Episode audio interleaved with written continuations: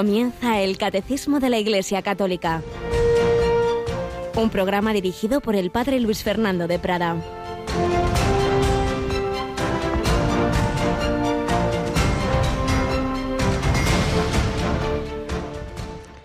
Ella replicó, Señor, también los perros debajo de la mesa comen las migajas que tiran los niños. Jesús le contestó, Anda, vete, que por eso que has dicho el demonio ha salido de tu hija. Al llegar a su casa se encontró a la niña echada en la cama. El demonio se había marchado.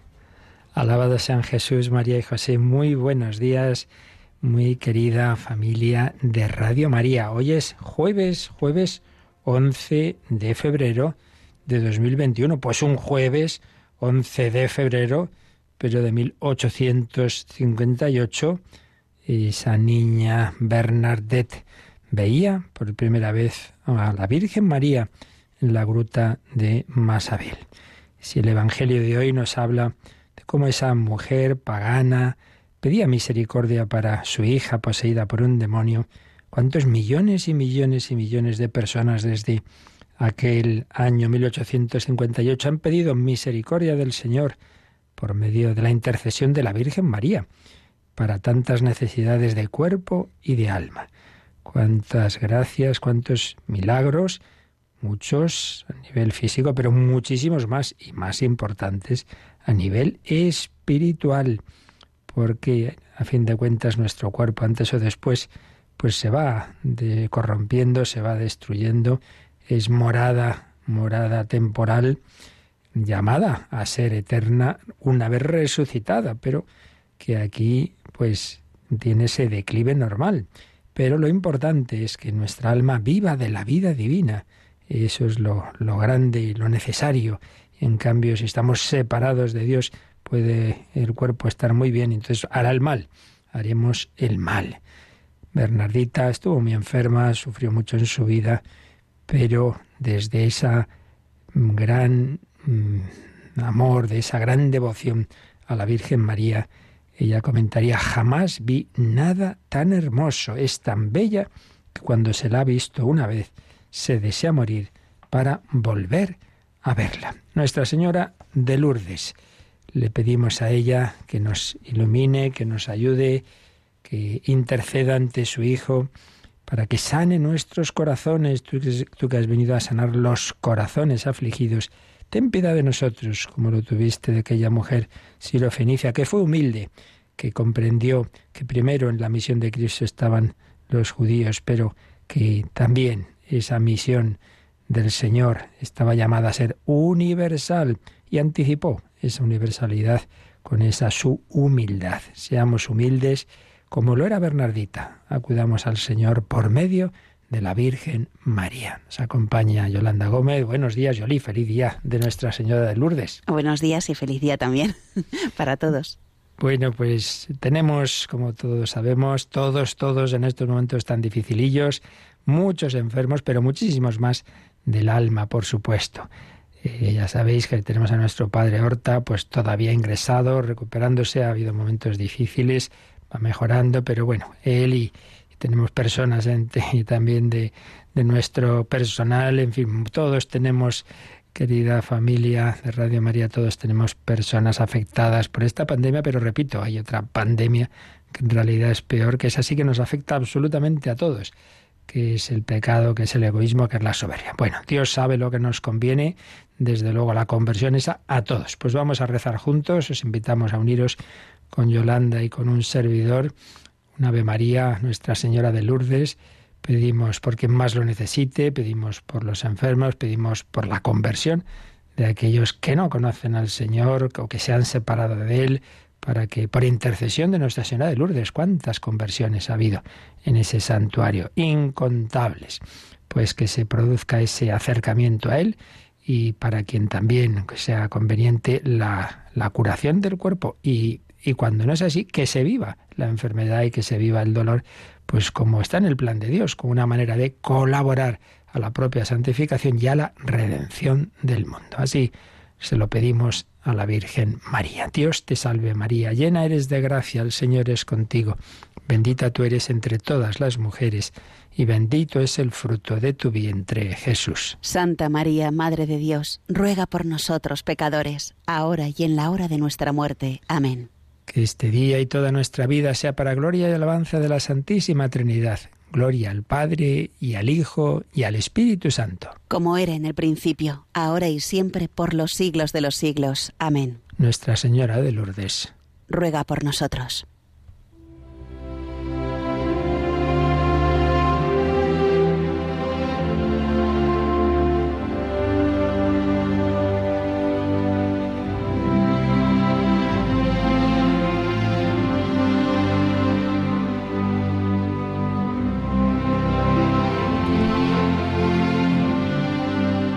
Arte de reírse de sí mismo.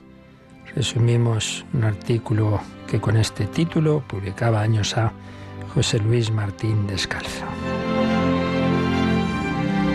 Hablemos hoy de ese arte supremo de reírse uno de sí mismo, en lo que es maestro insuperable Antonio Machado en su Juan de Mairena. Arte difícil que no te enseñan en ninguna universidad. Arte imprescindible si uno quiere escapar de esos dos grandes demonios de la vida humana, el que nos incita a adorarnos a nosotros mismos y el que nos empuja a odiarnos desde nuestro propio corazón. El 95% de la humanidad cae en uno de estos dos pecados, tal vez en los dos, simultánea o sucesivamente. Adorarse a sí mismo es tarea placentera, y aunque se ven más tentados en esto los llamados hombres públicos, que como se pasan media vida subidos en tarimas, plataformas, púlpitos, pedestales, tienen la fácil tendencia a olvidar su propia estatura. Afecta incluso a quienes objetivamente tienen bien pocos motivos para esa autoadoración.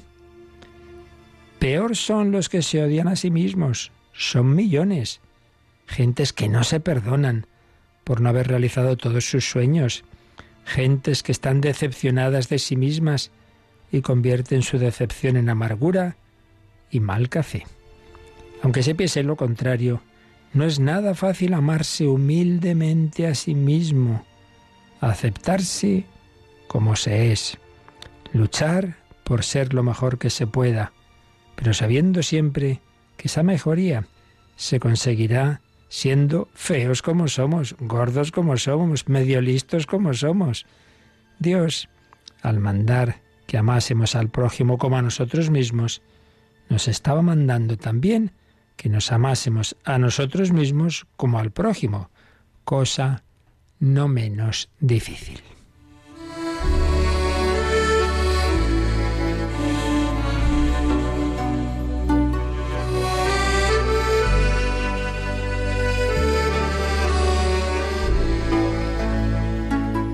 Yo creo que el 90% de los violentos son gente que está furiosa consigo misma. Y casi todos los que odian a alguien han empezado por detestarse a sí mismos. Por eso pregono hoy el arte de reírse de sí mismo, siempre que esa sonrisa surja de la piedad, de una suave ironía, siempre que sea esa mirada compasiva sobre nosotros mismos, que se parezca a la que los padres dirigen a sus chiquitines y a esa con la que Dios contempla a la humanidad. Es este un arte muy difícil, que solo le llega al hombre con la madurez cuando se ha conseguido una actitud pacífica consigo mismo. Los adolescentes difícilmente pueden contemplarse a través de ese espejo del humor, ya que éste, como escribió Martín Alonso, solo existe en los pueblos con solera y añadiría yo, en los hombres con solera.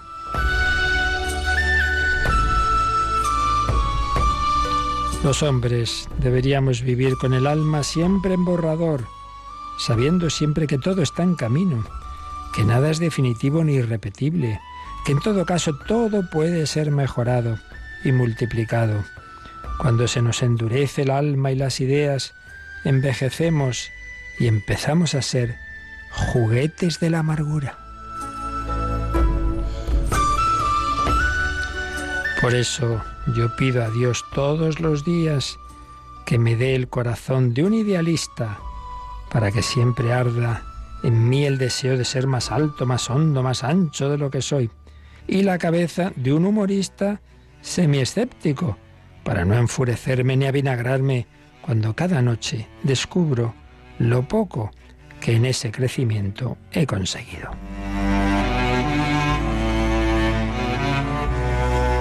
Y me parece que Dios me ayudó dándome una barba muy cerrada que me obliga a enfrentarme cada mañana y algunas tardes con mi espejo, que es el momento mágico para sonreír ante el medio tonto, medio listo que soy. Todos, dice Machado en su Juan de Mairena, deberíamos poder darnos de vez en cuando un puntapié en la espinilla. Y tiene razón, aunque yo he comprobado que es dificilísimo hacerlo contando solo con dos pies.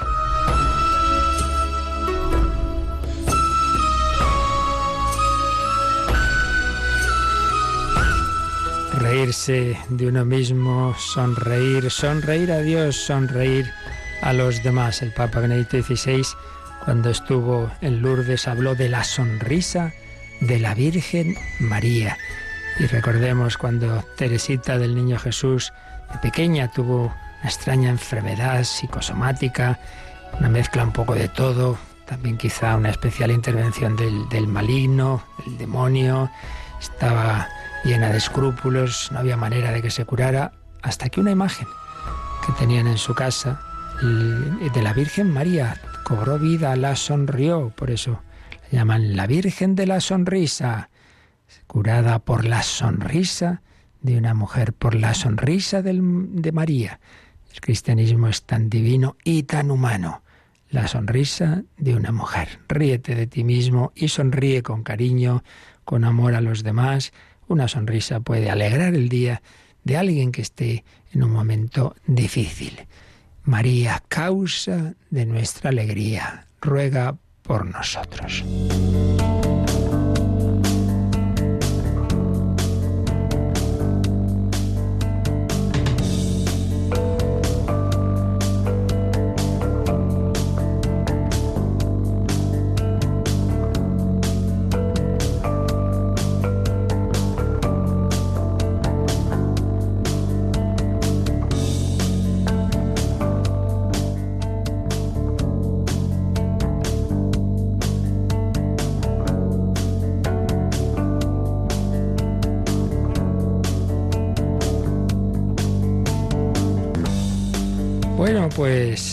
Estamos acabando este artículo 1 del capítulo primero de la primera sección de la segunda parte del Catecismo de la Iglesia Católica sobre la liturgia, un capítulo que tiene por título La liturgia, obra de la Santísima Trinidad.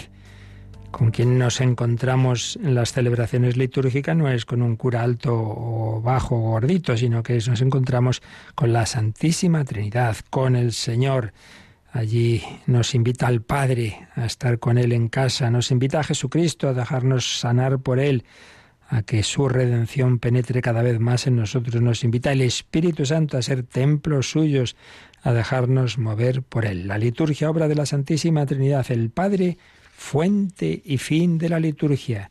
Cristo vivo, Cristo resucitado, que actúa en ella. Y el Espíritu Santo y la Iglesia en la liturgia la Iglesia, instrumento del Espíritu Santo que nos prepara a recibir a Cristo, que recuerda el misterio de Cristo, que actualiza el misterio de Cristo y finalmente estamos en que genera comunión, la comunión del Espíritu Santo. Dos numeritos sobre este punto, sobre este aspecto. Ayer veíamos el primero, pero vamos a releerlo para ya empalmar con ello. Yolanda, el 1108. La finalidad de la misión del Espíritu Santo en toda acción litúrgica es poner en comunión con Cristo para formar su cuerpo. El Espíritu Santo es como la savia de la viña del Padre que da su fruto en los sarmientos. En la liturgia se realiza la cooperación más íntima entre el Espíritu Santo y la Iglesia. El espíritu de comunión permanece indefectiblemente en la Iglesia Y por eso la Iglesia es el gran sacramento de la comunión divina que reúne a los hijos de Dios dispersos. El fruto del Espíritu en la liturgia es inseparablemente comunión con la Trinidad Santa y comunión fraterna. Inseparablemente, tanto cuanto nos unimos con el Señor, con la Santísima Trinidad, que es comunión, Dios uno y trino, pues también tanto cuanto nos vamos uniendo unos con otros si nos unimos al Señor, nos unimos entre nosotros. Comunión. Por eso, si vivimos bien la celebración litúrgica, aumenta nuestro amor a Dios y al prójimo. No puede ser una cosa sin la otra. Comunión del Espíritu Santo en la Iglesia, que es ese instrumento, ese como sacramento, como signo visible e instrumento eficaz de la unidad del género humano, porque señalábamos cómo el poder estar unidos, seres humanos distintos, tan distintos en, las naciones, de los pueblos, de, pues, distintas formas de ser, de distintas culturas, el estar unidos, que haya elementos comunes y no, no, no, cabe una sociedad, pero a la vez con el respeto a las diversidades que Dios mismo ha querido, eso solo puede realizarse en un principio trascendente a la propia humanidad, porque si nos unimos en algo propio, de nosotros mismos siempre será más propio de unos que de otros, con lo cual al final el peligro de los autoritarismos e incluso totalitarismos, cuando se impone la uniformidad. Dios, en cambio, es capaz, claro que sí, de unirnos profundamente y a la vez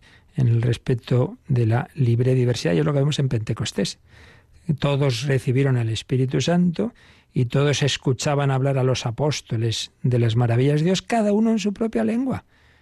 Había ahí una diversidad de culturas y de lenguas, pero todos unidos por ese Espíritu Santo y por esa proclamación de lo que había ocurrido en esos días en Jerusalén, la redención y el fruto de ella, la comunicación de ese Espíritu Santo.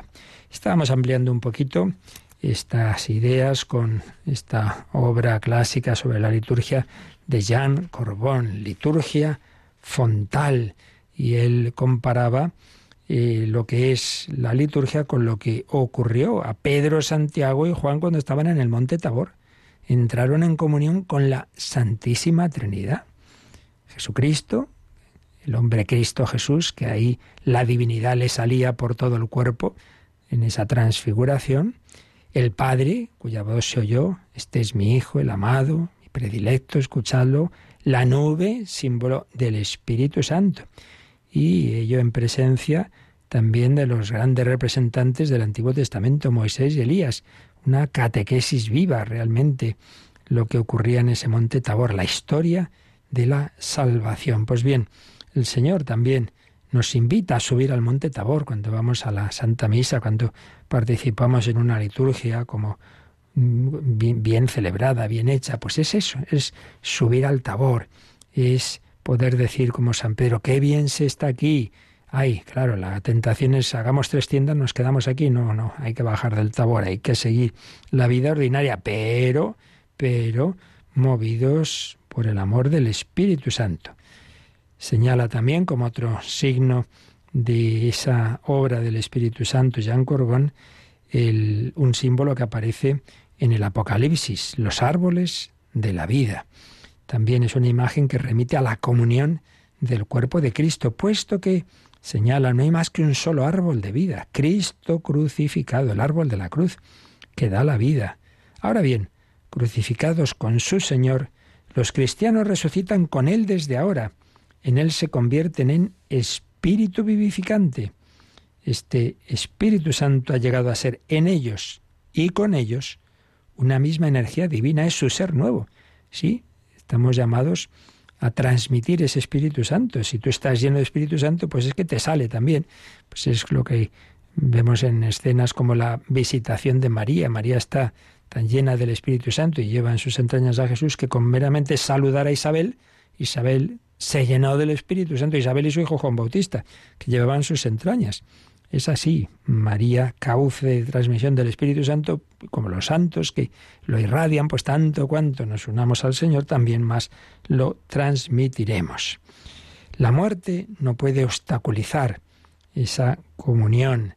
Fructifican doce veces una vez cada mes, dice el Apocalipsis, es decir, sin cesar, porque llevan en ellos, son portadores de la plenitud de los tiempos, y sus hojas pueden curar a las naciones, símbolos todos ellos de la misión de la Iglesia.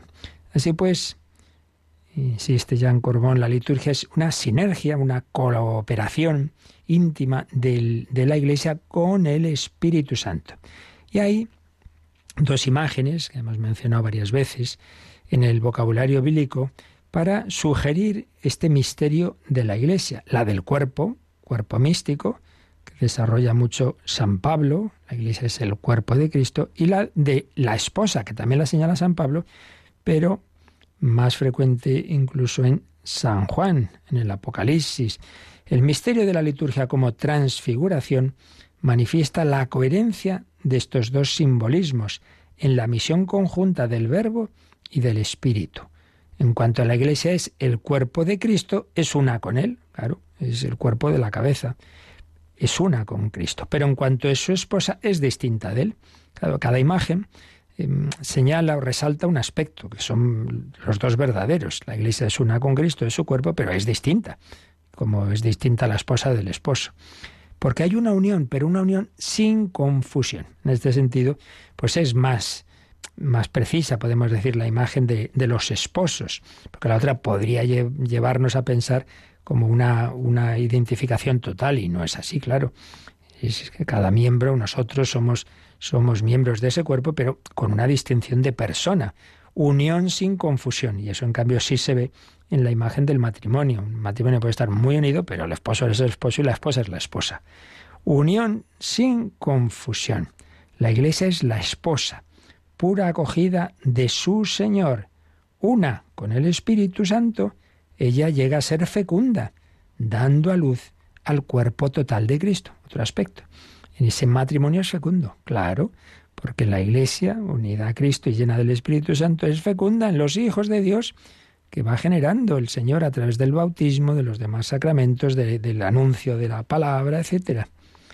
Qué maravilla. La fecundidad. Todo cristiano está llamado a ser fecundo, a dejar el mundo mejor de como lo encontraste, con tu vida, Mm, ordinaria, no, no hace falta que seas misionero en China, sino que con tu vida ordinaria, con tu amor a Dios y al prójimo, con tu sonrisa, con tu testimonio, con ese, esa palabra que un momento dices, por supuesto, con según tu vocación, educando a tus hijos, ayudando a tal persona que tienes en el trabajo, fecundidad y, por supuesto el monje monje de clausura, orando, intercediendo, como Santa Teresita que que sentía en sí misma todas las vocaciones y desde allí, desde su convento sin salir, pues qué gran fecundidad de su de su santidad en 24 años y así todos los, los todas las vocaciones de la Iglesia. Y por supuesto el sacerdote que, que ve, ve con sus ojos esa fecundidad en los bautismos, en las confesiones, no digamos pues cuando hemos tenido y tenemos ocasión de ejercicios espirituales y circunstancias así donde, donde ves conversiones tantas veces. La fuente es el cuerpo de Jesús resucitado y vivo. El río de vida es el Espíritu Santo y la esposa del Cordero en su misteriosa sinergia, la liturgia, la liturgia. Contrariamente a nuestros activismos, la kenosis, el escondimiento, la humillación también, como la de Cristo, del Espíritu Santo en la Iglesia, nos recuerda que el acontecimiento liberador de la Pascua tan solo es propuesto en cada acontecimiento, pero que está aún por realizar en nosotros. Sí, eso ya ocurrió, pero tenemos que realizarlo en nosotros, tenemos que cada vez unirnos más con Cristo crucificado, morir para resucitar, estar en kenosis para el Espíritu de Cristo resucitado, quiere decir estar ofrecido, entregado con humildad, sin voluntad de poder. Él reclama de nuestra parte la acogida, la respuesta, el mismo sí, el sí de María, el sí que permitió la encarnación del Verbo, el consentimiento, como el de María, para que el Espíritu Santo nos posea cada vez más. Es del consentimiento de la humanidad de Jesús como manó la luz deificante de la transfiguración y es el mismo consentimiento de la Iglesia el que permite a la liturgia ser celebrada y vivida. ¡Qué maravillas! Tengamos cuidado con la rutina. Nuestras rutinas, concluye este capítulo Jean Corbón, reducirían los sacramentos a cosas sagradas si desconociéramos al Espíritu Santo que nos transfigura a través de esas cosas que no lo son, que es la acción de Dios, la acción de Dios. El ser sacramental de la Iglesia significa que todo en ella es energía conjunta del Espíritu Santo y de la humanidad que Él transfigura. Esta sinergia, esta profunda unión entre la Iglesia y el Espíritu Santo constituye la liturgia. De ahí viene la vida divina. He venido para que tengan vida y vida abundante, dijo Jesús. Pues bien, esa vida divina la recibimos sobre todo bebiendo de esa fuente, de ese río de agua viva, de ese árbol de vida que se nos da en la, en la celebración litúrgica. Bueno, pues con esto terminamos eh, nuestro pequeño y sencillo comentario, el número 1108 y va a insistir en estas ideas el siguiente y último número de todo este apartado, el 1109. Vamos con él, Yolanda. La epíclesis es también oración por el pleno efecto de la comunión de la asamblea con el misterio de Cristo. La gracia de nuestro Señor Jesucristo, el amor de Dios Padre y la comunión del Espíritu Santo deben permanecer siempre con nosotros y dar frutos más allá de la celebración eucarística. La Iglesia, por tanto, pide al Padre que envíe el Espíritu Santo para que haga de la vida de los fieles una ofrenda viva a Dios mediante la transformación espiritual a imagen de Cristo, la preocupación por la unidad de la Iglesia y la participación en su misión por el testimonio y el servicio de la caridad. Pues así como que no dice la cosa, no dice nada, madre mía, la de elementos tan profundos que se nos han recordado en este número 1109. En primer lugar, algo que ya habíamos visto en números anteriores, recordemos que es epíclesis, es llamada, invocación al Espíritu Santo. Y veíamos como en toda celebración litúrgica y desde luego en la Santa Misa es fundamental antes de empezar, de realizar ese momento central que es la consagración, pues invoca al Espíritu Santo, porque evidentemente no es el hombre, no es el sacerdote el que transforma el pan y vino en el cuerpo y la sangre de Cristo como si fuera un mago, no, no, es el Espíritu Santo, por eso se invoca al Espíritu Santo, por eso Padre te pedimos que tu Espíritu descienda sobre estos dones y se conviertan así en el cuerpo y la sangre de Cristo, epíclesis, sí, pero ya decíamos que no solo se invoca al Espíritu Santo para que transforme el pan y el vino, sino para que nos transforme a nosotros. Hay una segunda epíclesis. Después ya de la consagración se sigue invocando al Espíritu Santo para que nos congregue en la unidad, para que nos transforme, para que esos que estamos ahí participando de esa celebración, pues también seamos transformados. Yo no puedo cambiarme a mí mismo, yo no puedo eh, convertirme por mis fuerzas, yo no puedo autodivinizarme, no, solo puede hacerlo el Espíritu Santo. Por eso la epíclesis es oración por el pleno efecto de la comunión de la asamblea con el misterio de Cristo. Y aparece estas palabras de San Pablo al final de su segunda carta a los Corintios, segunda Corintios 13:13, 13, que habréis reconocido que es uno de los saludos más habituales con que el sacerdote puede empezar la Santa Misa. La gracia de nuestro Señor Jesucristo, el amor de Dios Padre y la comunión del Espíritu Santo estén con todos vosotros. Madre mía lo que está ahí en esa frase. Fijaos cómo está, por un lado, claro, es evidente, es un saludo de parte de la Santísima Trinidad tres personas divinas, siempre, siempre en, unidad. El Padre, el Hijo y el Espíritu Santo son quienes se nos comunican. Y dice, eh, el amor de Dios Padre, empezando por la segunda persona, por la primera persona de la Trinidad, pero la segunda eh, parte de esta frase, ¿no? ¿Todo de dónde viene? Pues del amor del Padre. El Padre es principio sin principio. Todo viene de Él. El Hijo eterno es engendrado eternamente. No es que primero estaba el Padre y, X momentos después el Hijo. No, no. Son coeternos. Pero es verdad que es el principio sin principio. Mientras que el Hijo procede del Padre y el Espíritu Santo del Padre y del Hijo. Entonces, fuente de todo, el amor de Dios Padre. La gracia de nuestro Señor Jesucristo. ¿Cómo recibimos nosotros ese amor de Dios?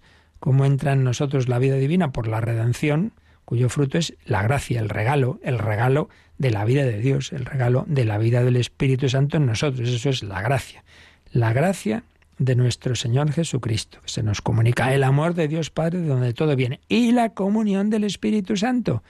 El Espíritu Santo, eh, que une, podemos decir, en abrazo al Padre y al Hijo, nos une también a nosotros con la Trinidad y entre nosotros y entre nosotros. Por eso, claro, si es que todo, todo cuadra, digamos, en el cristianismo, ¿no?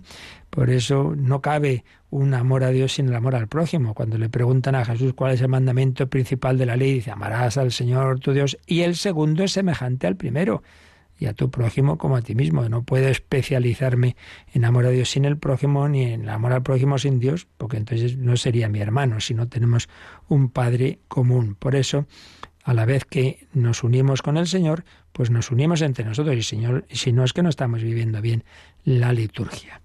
Esa gracia de nuestro Señor Jesucristo que procede del amor del Padre, que genera la comunión del Espíritu Santo, dice el Catecismo, debe permanecer siempre con nosotros y dar frutos más allá de la celebración eucarística. Uno puede ver que en efecto va viviendo bien la liturgia si poco a poco uno nota que su vida en general se va elevando. Bueno, más que notarle que no noten los demás, ¿verdad? Porque si este desde que va a misa, este chico que antes no iba y ahora empieza ahí y tal, oye, al cabo de un año, de dos años, oye, este, este, chico está más amable, ya no protesta tanto, ya no se enfada tanto, no quiere decir que uno ya se ha hecho santo, ¿eh? porque ojo, que esto también es muy típico eh, una persona, un, joven, en su familia o en sus amigos, otros están eh, contrarios a la fe y basta que un día se enfade, basta que un día no sé qué, mira, mira, mira, el que va a misa, claro, esos golpes bajos, como si el que nos uniéramos al Señor y el que lucháramos por seguir esto significará que somos perfectos, pues no, no, precisamente porque soy débil y pecador, voy a Cristo a pedirle su gracia pero es indudable que realmente la persona que va caminando en la unión con el Señor, el Señor la va transformando y la va haciendo mejor, pero claro, eso no quita que haya defectos, algunos pues que pueden estar hasta el final de la vida, el que tiene un carácter muy fuerte, ha habido santos que, que con ese carácter han muerto, pero eso sí, cuando se enfadaban y tal, enseguida pedían perdón si, si habían, se daban cuenta de que habían, que habían hecho algo mal. Ese es el tema, no que no cometamos errores, sino que los reconozcamos y seamos humildes y pidamos perdón y no aprovechar ese momento en que uno pues ha hecho algo mal para atacar, ¿verdad? Mira, mira, el santito. Esas, esas, eh, esas puñaladas que tantas veces ocurren. La Iglesia pide al Padre que envíe el Espíritu Santo para que haga de la vida de los fieles una ofrenda viva a Dios. Venga, vamos a invocar al Espíritu Santo y esa gracia de nuestro Señor Jesucristo, fruto de su redención, fruto de esa sangre entregada en la cruz, eh, del costado salió sangre y agua, la sangre. La obra redentora de Cristo ha dado la vida, el agua, la vida nueva del Espíritu Santo.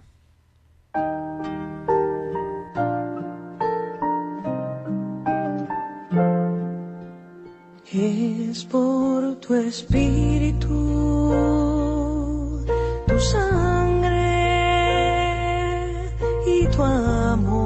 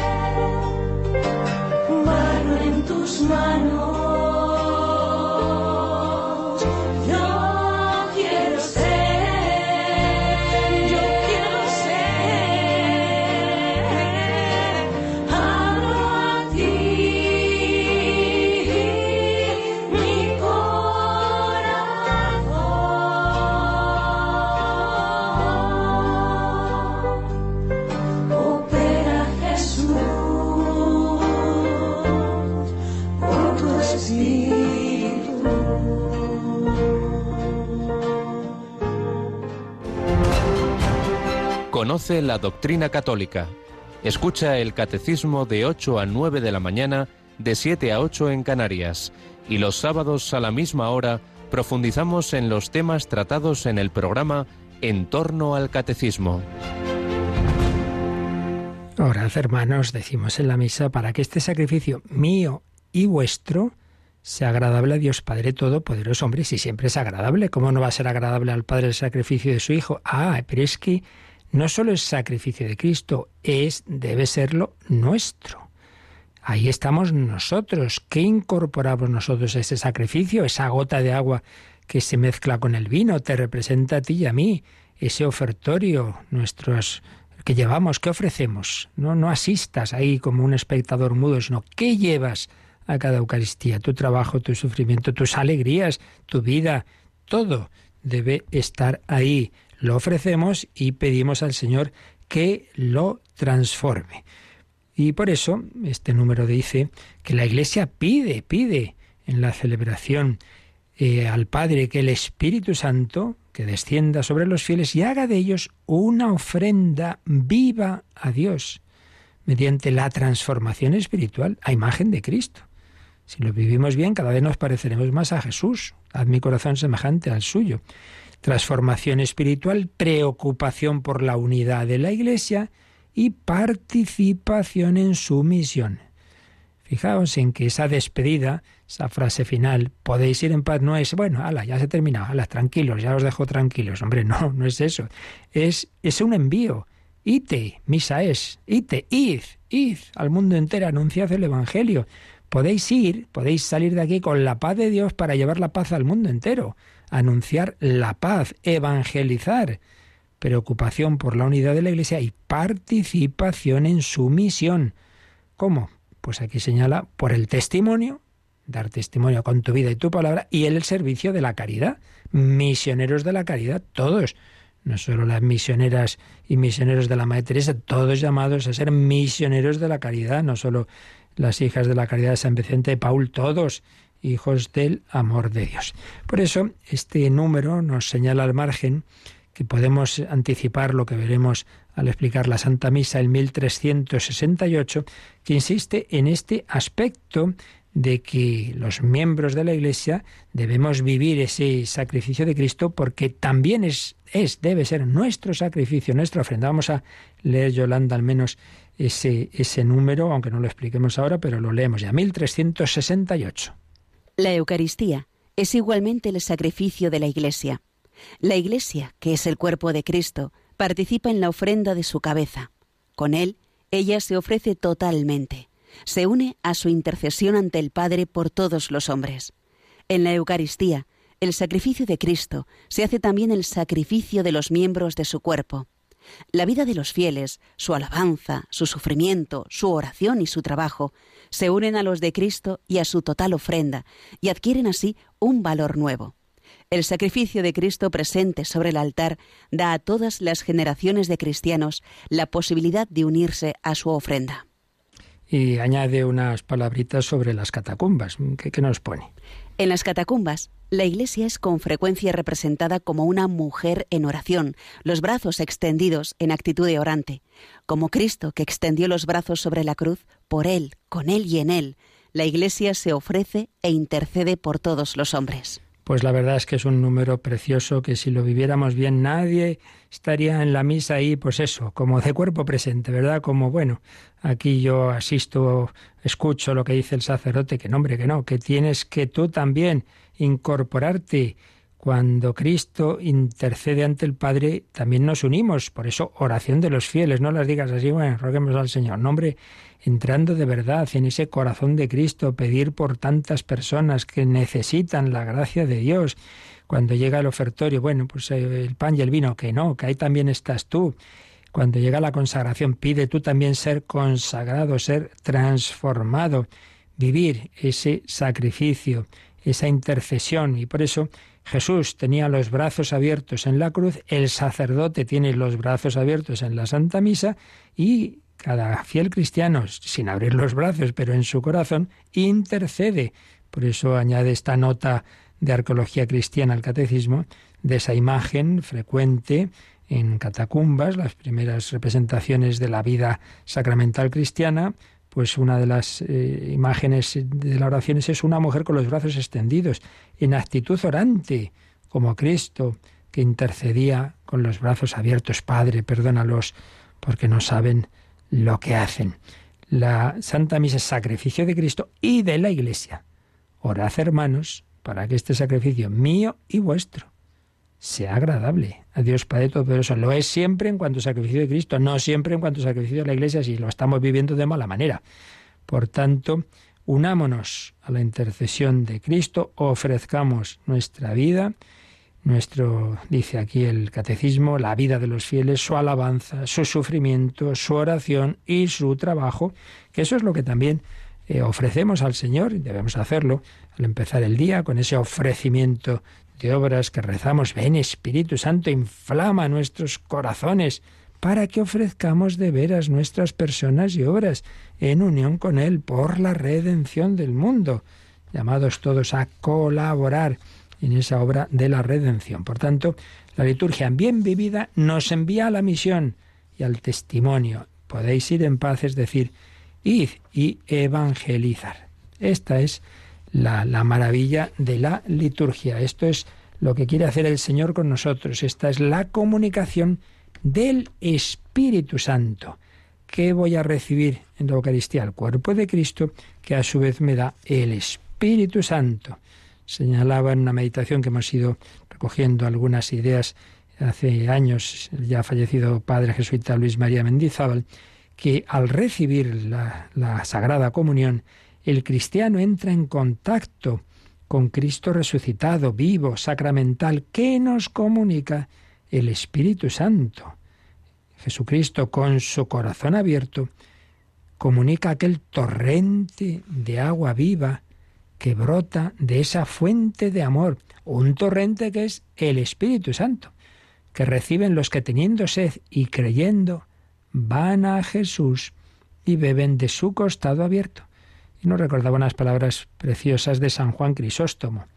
Cada vez que os acercáis a la comunión, acercáis vuestros labios al costado abierto de Cristo. Alma de Cristo, santifícame. Cuerpo de Cristo, sálvame. Sangre de Cristo, embriágame. Agua del costado de Cristo, lávame. Y así, llenos del Espíritu Santo, transformados en el corazón de Cristo por el Espíritu Santo, convertidos en ofrenda permanente, como dice la liturgia, es como tenemos que vivir esa misma Eucaristía fraterna del servicio a los hermanos. Es hermoso ver así la comunión. Cristo abraza verdaderamente el que comulga. No es que ese cuerpo de Cristo que está en el copón, que está en el altar, ahora pasa a ti. Hombre, no es una cosa física sin más, es un abrazo de amor. Cristo te abraza, desea, toma, come, ven, acude a Jesús. Ese abrazo es también el abrazo del Padre, y el abrazo del Padre y de Cristo es don del Espíritu Santo. Ese Espíritu es el que tiene que inflamar el corazón de los fieles en amor oblativo, en amor que, que ofrece la vida. Ese Espíritu Santo es el que hace de cada uno de nosotros ofrenda permanente, como la ofrenda permanente de la Eucaristía. Jesús de la Eucaristía está ofrecido permanentemente al Padre por nosotros. Él ha de ser el que informe toda nuestra vida, haciendo de ella oblación, haciendo de ella, como también dice la liturgia, víctima viva para su alabanza. Por tanto, la Eucaristía no solo es ese rato que estamos ahí, sino que busca eucaristizar toda nuestra vida, que toda la vida del cristiano esté eucaristizada, que viniendo de la Eucaristía lleve a la Eucaristía en la fuerza del Espíritu Santo. Como vemos, hay mucha, mucha gracia escondida, hay mucho misterio, hay mucha maravilla detrás de lo que tantas veces vivimos tan rutinariamente en nuestras celebraciones. Ay, si tuviéramos más fe, pues eso es lo que hay que pedir al Señor. Por eso recordábamos que la primera acción del Espíritu Santo es prepararnos, e ir con tiempo, invocar al Espíritu Santo, recordar que lo que va a ocurrir ahí es algo muy grande, mucho más de lo que vemos con nuestros ojos, de lo que oímos con nuestros oídos. Hay una gracia de Dios que se nos quiere comunicar y que tanta más recibiremos cuanto más abierto está el recipiente. El recipiente se abre pues con la atención, con la fe, con la confianza de que Dios quiere darme mucho en esa celebración. Si vas, bueno, porque sí, pues, pero ah, será como siempre. Pues entonces ya mal asunto. Dios puede hacer el milagro aún así, pero normalmente cuenta con nuestra cooperación, como es esa, el abrirme en confianza al Señor. En su presencia debemos vivir siempre todas estas celebraciones. Bueno, pues con esto terminamos ya este apartado y ya haríamos el próximo día, entraríamos en los números de resumen de todo lo que llevamos sobre la liturgia. Pero ya hoy terminamos con esto y pues como siempre lo recogemos en, oración y también para quien lo desee eh, puede ser el momento de consultas sobre este u otros temas. Participa en el programa con tus preguntas y dudas. Llama al 91005 9419. 91005 9419. Puedes escribir un mail a catecismo arroba radiomaria.es o escribirnos un mensaje al teléfono de WhatsApp 668 cinco nueve cuatro tres ocho tres seis seis ocho cinco nueve cuatro tres ocho tres.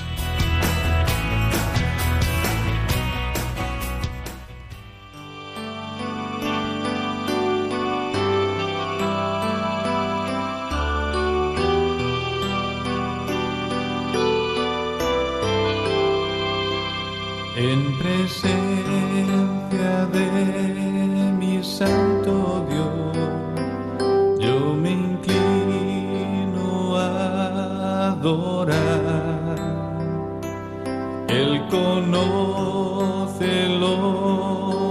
soul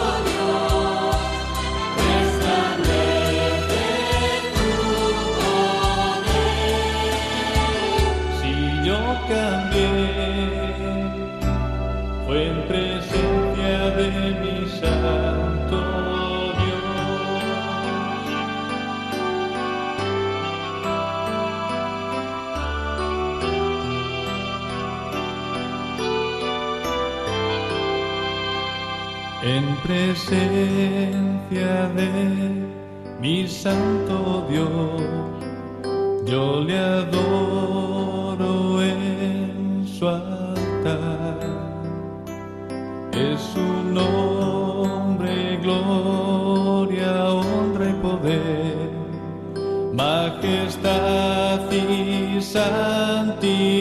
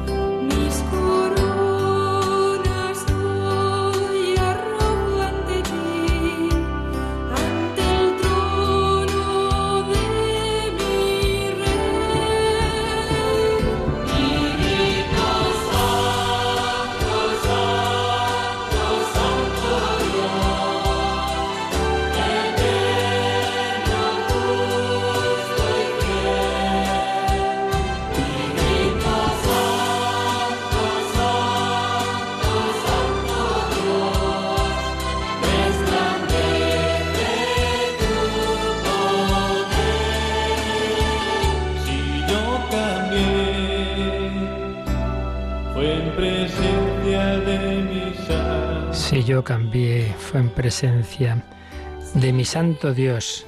Recordábamos ayer, o leíamos ayer un, un comentario de un oyente que se agobiaba porque le parecía que de repente eran muchas cosas las que había que hacer, muchas normas, etcétera. Y decíamos, y voy a insistir, porque también otro oyente al oír eso, pues escribía que, que el Señor nos va llevando a cada uno a su ritmo. Una cosa es el objetivo final y otra cosa es que cada uno, pues eso, cada uno, Señor sabe nuestras circunstancias, a cada uno lo lleva por un camino y no todo vale para todos. Y muy importante, insisto, la gradualidad. Y además en esto muchas veces somos como muy voluntaristas. Si yo decido, me parece, pues que debo hacer esto y lo otro, bueno, pregúntale al Señor si te concede esa gracia. Si te concede no más que que te pide, te pide si te concede. El ir a misa todos los días, por ejemplo. Porque a lo mejor uno se, lo propone sin que todavía Dios le dé esa gracia y entonces se cansa, se aburre o se empeña en que tiene que hacer X tiempo de oración o que tiene que rezar eh, no sé cuántos rosarios. Y no debe ser así, hay que discernirlo si el Señor te, te da esa gracia o no. Porque a veces eso, uno como que, o puede haber un consejo de alguien, pues hace esto, el otro. Bueno, lo que a uno le ayuda no siempre va a ayudar al otro. Por eso, la importancia del discernimiento, de preguntar al Señor y de la dirección espiritual que va ayudando a ver qué paso tienes que dar ahora. Y eso que digo a nivel personal de la santificación, pues también para el apostolado.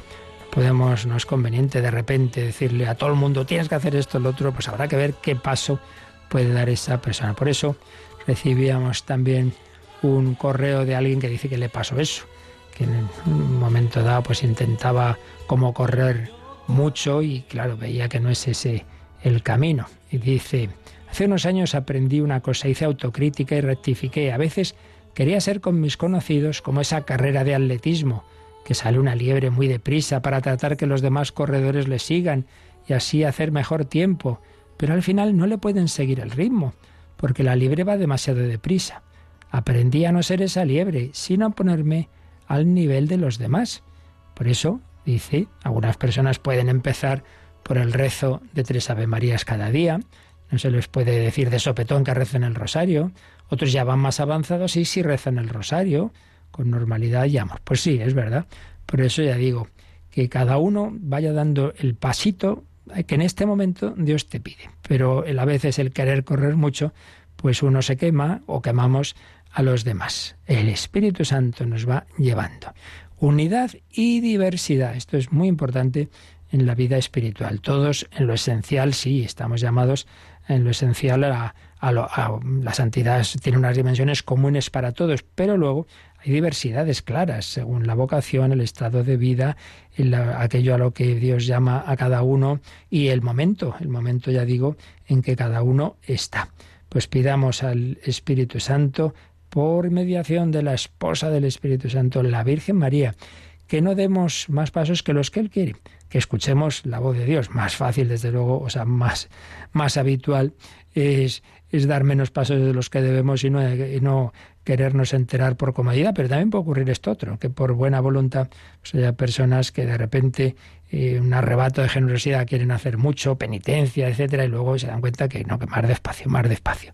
Así que la principal penitencia es la humildad, es la obediencia, es eh, hacer lo que en cada momento Dios nos pide y para ello qué importante, qué conveniente es, lo decimos una vez más, la ayuda de alguien que nos acompañe en esa vida espiritual. Pues se lo pedimos al Señor por intercesión de la Virgen María, que hizo lo que Dios le pedía en cada momento.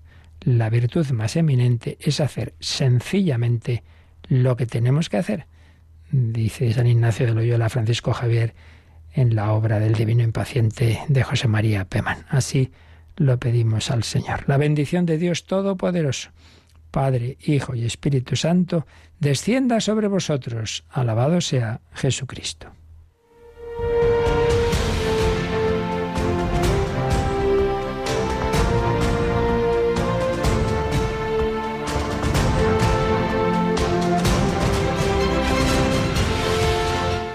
Han escuchado en Radio María el Catecismo de la Iglesia Católica, un programa dirigido por el Padre Luis Fernando de Prada.